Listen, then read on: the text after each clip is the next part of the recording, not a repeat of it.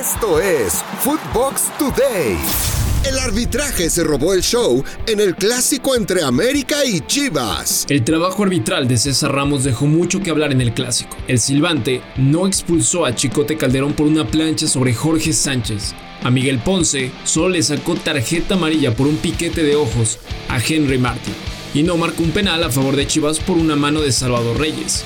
El empate 0 por 0 dejó buenas sensaciones a los rojiblancos que llegaron como víctimas al clásico y le arrebataron el empate a unas águilas que se mantienen como líderes del torneo. Lo mejor de Footbox. En los dos grandes, Fernando Ceballos y el Pollo Ortiz debaten sobre la polémica que dejó el Clásico Nacional. Bueno, Chivas jugó bien, Pollo. Jugó bien el primer tiempo.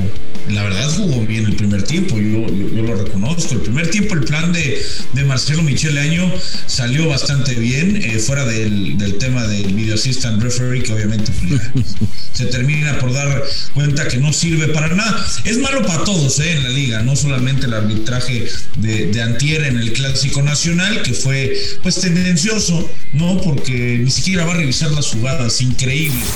En Footbox México, André Marín y el ruso Brailovsky analizan el 0-0 entre América y Chivas. Se vio, se vio una buena intención o diferente intención del lado de las Chivas. Eh, esto duró unos 20 minutos, no podría exagerar ni decir que mucho más. Y por el otro lado, eh, creo que el América hizo mucho más en el segundo tiempo, aunque la lo normal, ¿no? La actitud de un equipo al cual echan a su técnico cambia totalmente cuando juega el próximo partido. Habrá que medirlo a, a Chivas y a Leaño, me imagino que en los próximos partidos.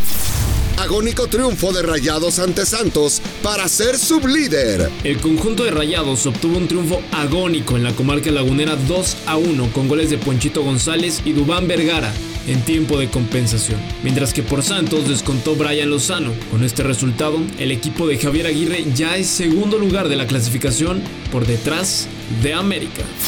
Raúl Jiménez se reencontró con el gol en la Premier League. El lobo mexicano volvió a anotar con el Wolverhampton para darle la victoria 1 por 0 a su equipo ante Southampton. Raúl no marcaba desde el 25 de octubre, semanas antes de que sufriera la fractura en el cráneo, que lo dejó fuera de actividad por casi nueve meses. Por su parte, el Napoli, donde milita Irving Lozano, mantiene el paso perfecto en la Serie A. Luego de vencer 2-0 al Cagliari, el Chucky entró de cambio a los 69 minutos de partido. En Footbox Femenil analizamos lo que ha dejado hasta ahora la jornada 10 de la Liga MX. Se disputó eh, la jornada 10, se está disputando evidentemente, hoy culmina con varios partidos interesantes, atractivos que ya se los llevaremos a todos ustedes, pero platicar de lo que sucedió en el arranque de la fecha con un empate a uno entre Querétaro y San Luis, Atlas también que viene a la alza logrando vencer 3 por 0 a la máquina celeste y lo que más llama la atención es el duelo de, el, eh, de las Águilas del la América que empataron ante Mazatlán.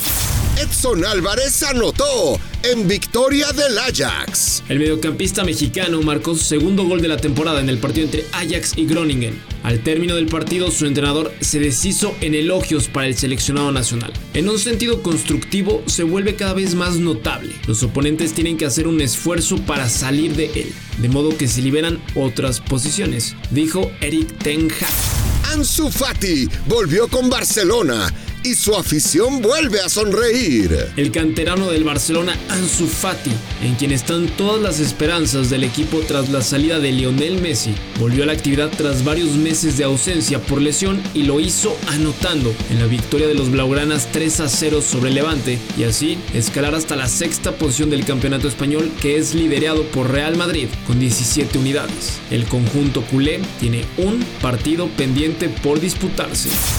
Esto fue Footbox Today, un podcast exclusivo de Footbox.